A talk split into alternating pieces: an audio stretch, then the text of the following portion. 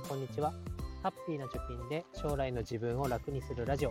ハピチョキ今日もやっていこうと思います。このラジオでは、えー、子供の教育費用1000万円を10年間で貯めるということについて、えー、発信をしています。どんなことをやってるのかとか一体いくら貯まってんだということはブログの方に書いておりますのでぜひ、えー、プロフィール欄から見に来てください、えー、今日のテーマは相反する。体重の増やし方と財布の太らせ方ということについて話したいと思います。まあ、ちょっと雑談めいたことですけど、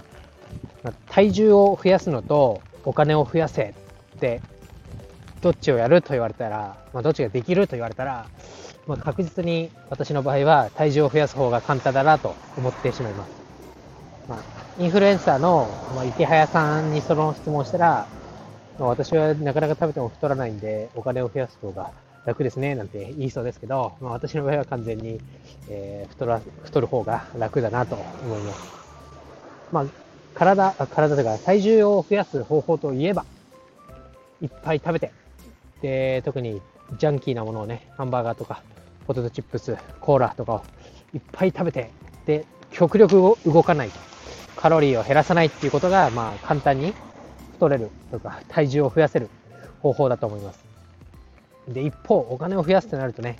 まずは収入を上げなきゃいけない。そして、え出ていくお金を減らさなきゃいけないということで、ま、やることがいっぱいあるわけですけど、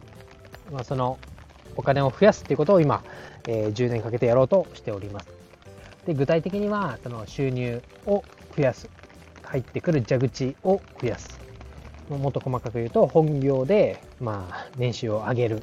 昇給を狙っていくということと副業で私の場合はブログですけれどもえ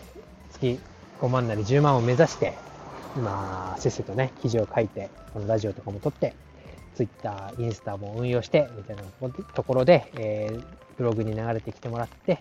でアフィリエイトのリンクを踏んでもらってでお金を発生させようとしているわけです。でえー、体重の方でいきますと、まあ、さっきも言ったように効率的に体を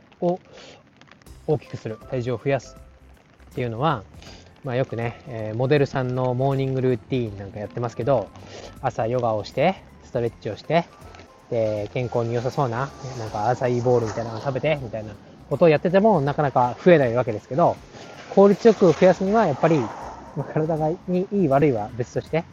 えー、カロリーの高いものを摂取するっていうのが一番効率がいいと思います。で、一方、お金を増やす、お財布を太らせようとすると、まあ、収入を増やすのはもちろんなんですけど、その入ってきたお金をまず使わないように、えー、先に、えー、貯めたい分だけ抜いちゃうと。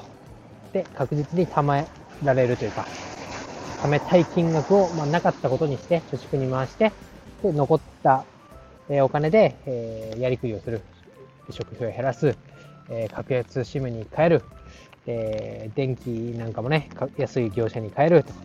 あと保険を見直すとか、いろいろ細かいことをやっていかなきゃいけないんですよ。で、えー、私の場合は特に、えー、積立 NISA、あとはまあ特定口座でも投資信託を買う、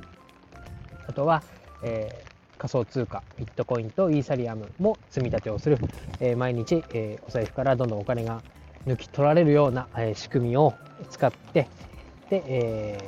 ー、先取り貯金みたいなことを、まあ、ビットコインと、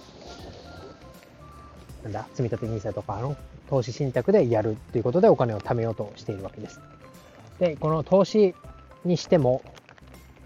なかなかね、一攫千金を狙って、え、大金持ちになるみたいな投資は、え、その軍資金が少ないうちはできないわけですよ。なので、まあ、コツコツ時間を味方にやっているわけですけれども、うん、まあ、これがね、ツイッターなんか見てると、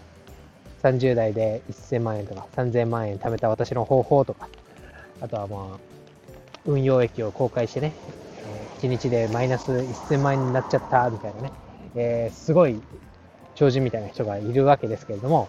私はそこの域には達しないですから、普通の年収400万円ぐらいのサラリーマンが、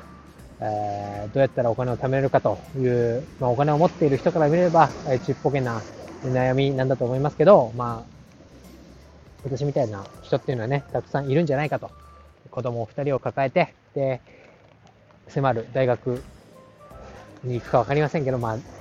高等教育のところでお金が必要だということがまあ分かりきってる中で、今からどうしていくんだというあがく様子を、え、お届けしていると。で、かつ、ブログだけではなくて、まあ、ブログだとね、ちょっとかしこまったどうし書き方にどうしてもなってしまいますから、こういうラジオを通して、えー、生身のこんな人間がやってるんだぞということを発信して、まあ、後からね、まあ、10年後に、まあ、1000万円貯めるということが、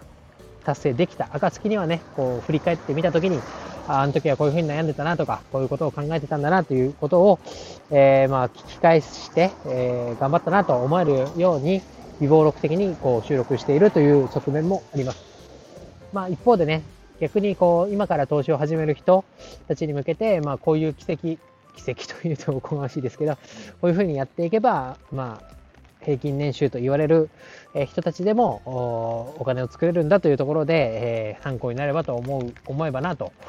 いうことでも、え発信をしていますので今ゴールデンウィークが終わってねまた日常を始める人が多いこの機会に、え機会というかこのタイミングでまたこの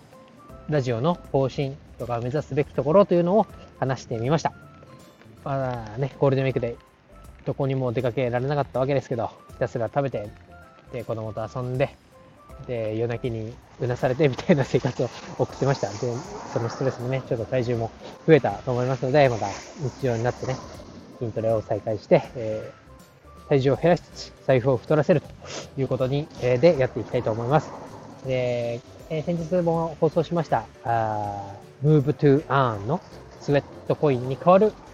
あ変わるじゃない、スウェットコインを始めて、まあそれでちょっと歩いてコインを貯めてましたけど、それとまた別のアプリっていうのもなんかあるみたいで、それもやり始めましたので、えー、それについてもちょっと、えー、情報をまとめられたら、このラジオでも話そうと思います。今日は以上です。バイバイ。